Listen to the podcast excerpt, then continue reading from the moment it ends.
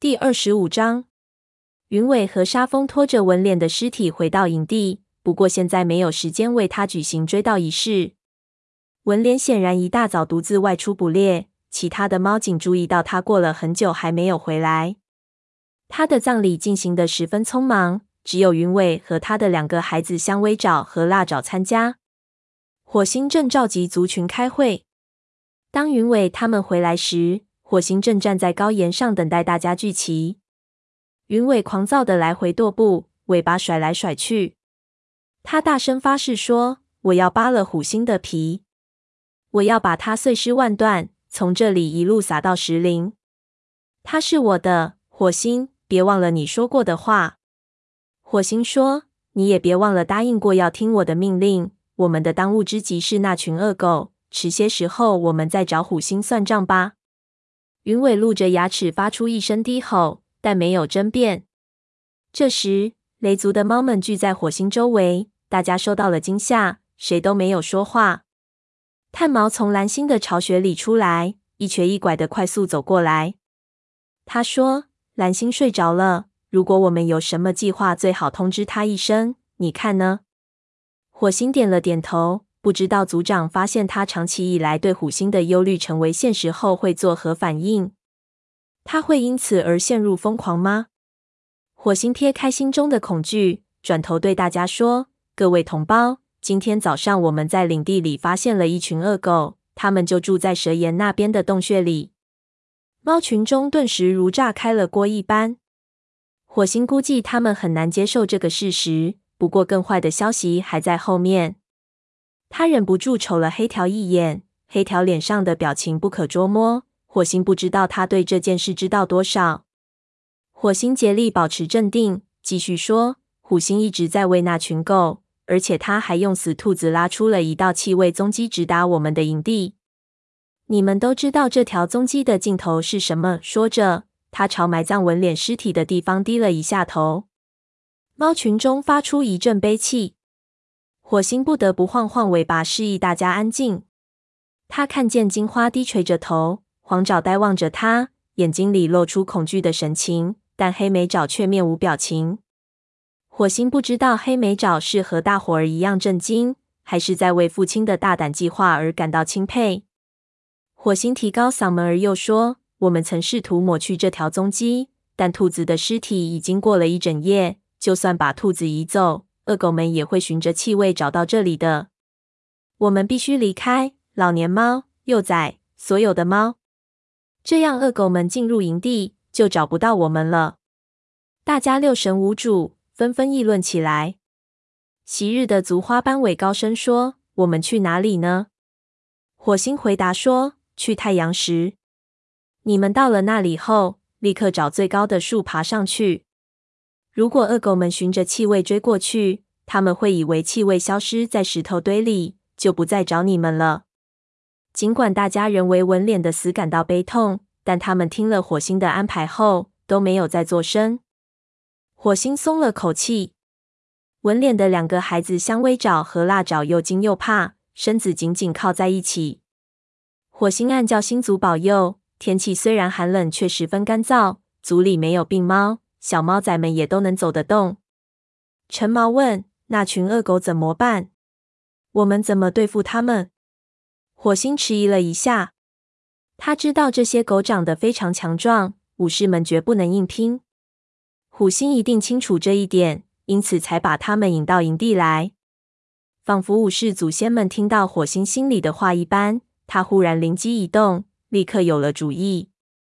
他小声说：“就这么办。”我们可以改变气味踪迹。见大家都在瞅着他，他大声重复说：“我们可以改变气味踪迹。”沙风睁大眼睛问：“你这话什么意思？”就像我说的，虎星想把狗引到营地来，好吧，我们让他得逞。当恶狗们到来时，我们就以静制动，把他们引到山涧那里去。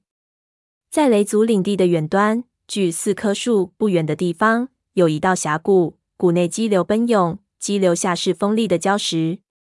既然那里能淹死猫，为什么不能淹死狗呢？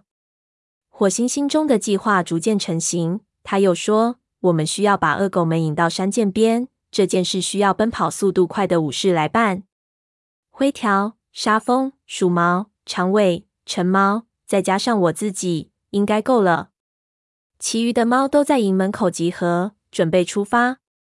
没有被他点到名字的猫纷纷向营门口聚集过去，香尾爪和辣爪却从猫群中挤过来。香尾爪恳求说：“火星，我们想出一把力。”火星柔声说：“我说过，只要武士。”辣爪分辨说：“可纹脸是我们的妈妈，求求你了，火星，我们想为她做些事情。”白风插嘴说：“是啊，带上他们吧，愤怒能令他们无所畏惧。”火星迟疑了一下，他看见白风眼里闪着炽热的光，于是点了点头，说：“好吧。”云尾问：“那我呢？”火星说：“听着，云尾，我不能让所有最好的武士都去营救，你们其中的一些还得照顾族里其他的猫。”云尾张开嘴想争辩，火星急忙接着说：“我给你的这项任务并不轻松，如果我们失败了，你们就得和那群恶狗作战，也许还有影族。”好好想想，云伟见云伟仍是一脸不幸福的样子，火星急了。还有什么比挫败虎星的阴谋，让雷族存活下来更能报复他呢？云伟沉默了一会儿，他的脸因悲痛和愤怒而扭曲。火星说：“别忘了夺面，他现在比任何时候都需要你。”云伟一听到夺面的名字，就猛地站起来。他看见夺面在文伟和其他老年猫的引导下。正向营门口走去，夺面喘着粗气，走得十分艰难。云尾无可奈何地说：“好吧，火星，我听你的话就是。”说完，他向夺面奔去。火星在他身后大喊说：“我相信你，云尾。”忽然，他一瞥眼，看见黑条正往围墙上的一道裂缝里钻，黑眉爪和黄爪紧紧跟在后面。火星三步并作两步赶了过去。将他们逮了个正着，他厉声喝道：“黑条，你们这是要去哪里？”黑条转过身，神情非常紧张，但他仍壮着胆子对火星说：“我认为太阳石不安全，我要带这两个孩子去一个更好的地方。”他们，火星直问说：“什么更好的地方？如果你知道有那么个地方，为什么不说出来让大家都知道呢？”除非你是想带他们去见虎星，他怒上心头，真想扑上去将黑条痛打一顿。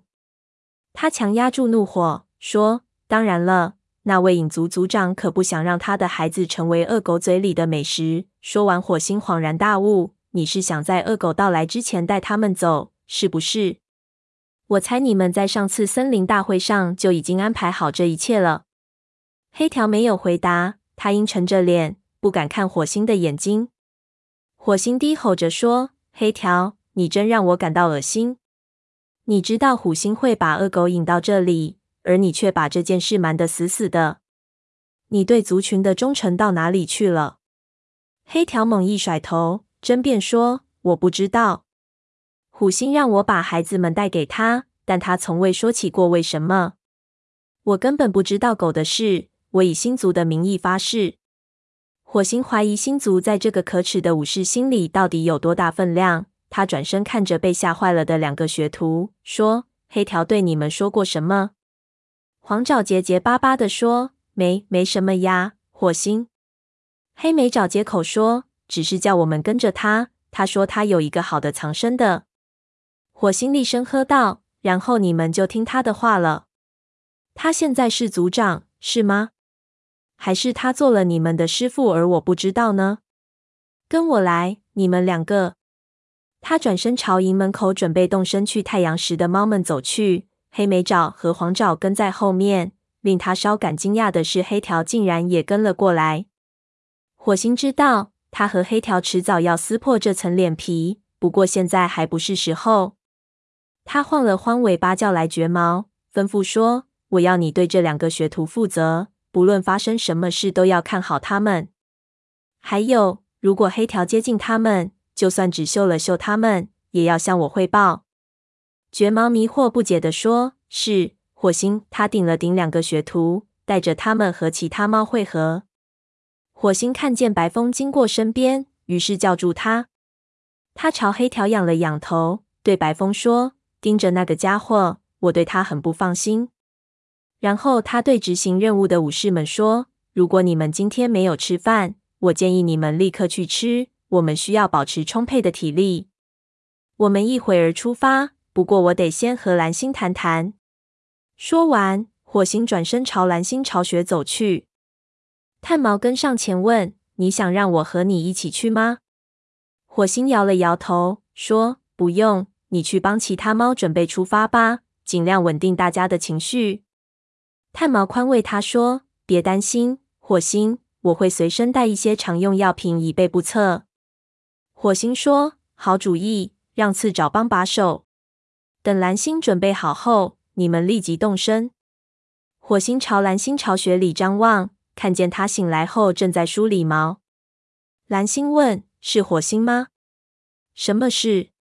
火星走进洞穴，低头行礼，小心谨慎地说：“蓝星，我们已经揭开森林里魔鬼的真相了。我们知道结果是什么。”接着，火星便把早上发生的事情向蓝星讲述了一遍。自始至终，蓝星的身体都坐得笔直，眼睛死死盯着他。听到最后，蓝星的脸色变得煞白，火星生怕他被这件事逼疯了。火星说完后，蓝星喃喃说：“这么说，文莲死了，族里其他的猫很快也会随他去了。星族已经派来虎星毁灭我们，他们现在不会帮我们了。”火星强抑住内心的恐慌，说：“也许吧，蓝星，但我们不会就此屈服的。你必须带领大伙儿去太阳石。”蓝星的耳朵一下子竖起来，说：“可这有什么用呢？去太阳石还不是一样会死？恶狗们会追过去的。如果我的计划能够成功，你们在那里就不会待太久的。”听着，于是他把自己的计划和盘托出。蓝星的目光变得黯淡、呆滞。他说：“这么说，你想让我去太阳时，就像老年猫一样？”火星迟疑了一下。蓝星可不比云尾，他不能对他硬下命令。于是火星说：“不是像老年猫，而是像一位族长。没有你，大伙儿将会被吓得一哄而散。他们需要你守卫在身边。”蓝星他又补充了一句：“别忘了，这是你最后一条性命了。如果你死了，族群可怎么办？”蓝星犹豫了一会儿，说：“只有如此了。那我们现在就走吧。”蓝星点了点头，走出洞穴，前往太阳石的猫都已经聚集在营地门口了。火星朝白风摇了摇尾巴，轻声说：“陪着蓝星，照顾好它。”白风低头行礼说：“放心吧，火星。”火星从他的眼神里看出，他明白蓝星的心灵是多么脆弱。白风陪着蓝星带领众猫走出营地，火星看着他们远去。与白风那苍老但却健壮的背影相比，蓝星显得多么虚弱啊！不过只要他在场，大家的情绪就会镇定下来，尤其是那些老年猫。火星看着蓝星他们消失在视线之外，这才转身回到等候在前麻丛旁的武士们那里。灰条和沙风看着他，眼睛里都发出恐惧而又决然的目光。火星回忆起上一次组织大家从营地疏散时的情形。那场大火可真猛啊！有三只猫再也没有回来。他知道这种想法只会增添自己的恐惧。为了族群，他必须坚强起来。他走到武士们面前，说：“你们准备好了吗？出发！”